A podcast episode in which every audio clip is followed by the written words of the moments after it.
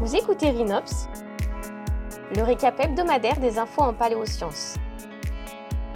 Chaque jeudi, découvrez une actualité proposée par Paléopolis.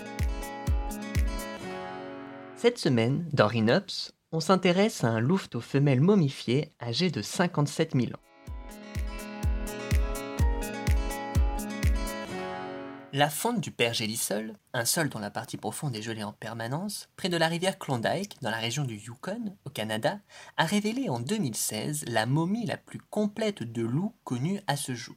Son étude a été publiée en décembre 2020. Il s'agit d'un louveteau femelle que le peuple local amérindien a appelé zour, ce qui signifie loup dans leur langue. Elle mesure près de 42 cm de la tête à la queue et pèse 670 grammes. Les extrémités de ces os n'étant pas fusionnées, les scientifiques ont estimé, à partir de l'étude de la croissance des loups actuels, qu'elle était âgée d'environ 7 semaines au moment de sa mort. Alors qu'elle était dans son terrier, celui-ci s'est sans doute soudainement rempli d'une eau boueuse provenant d'une crue de la rivière Klondike avoisinante et s'est effondré sur elle, scellant la jeune louve et permettant sa conservation exceptionnelle dans le pergélisol. En effet, sa peau, sa fourrure, jusqu'à des papilles sur ses lèvres ont été préservées.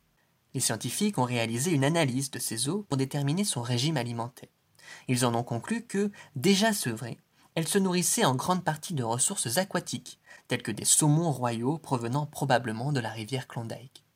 Les analyses génétiques la rapprochent des anciens loups gris qui vivaient en Russie et en Béringie un ancien pont de terre entre la Sibérie et l'Alaska qui sont aujourd'hui séparés par un bras de mer, le détroit de Bering, mais aussi du loup moderne, ce qui confirme le passage des animaux entre les continents eurasiatiques et américains.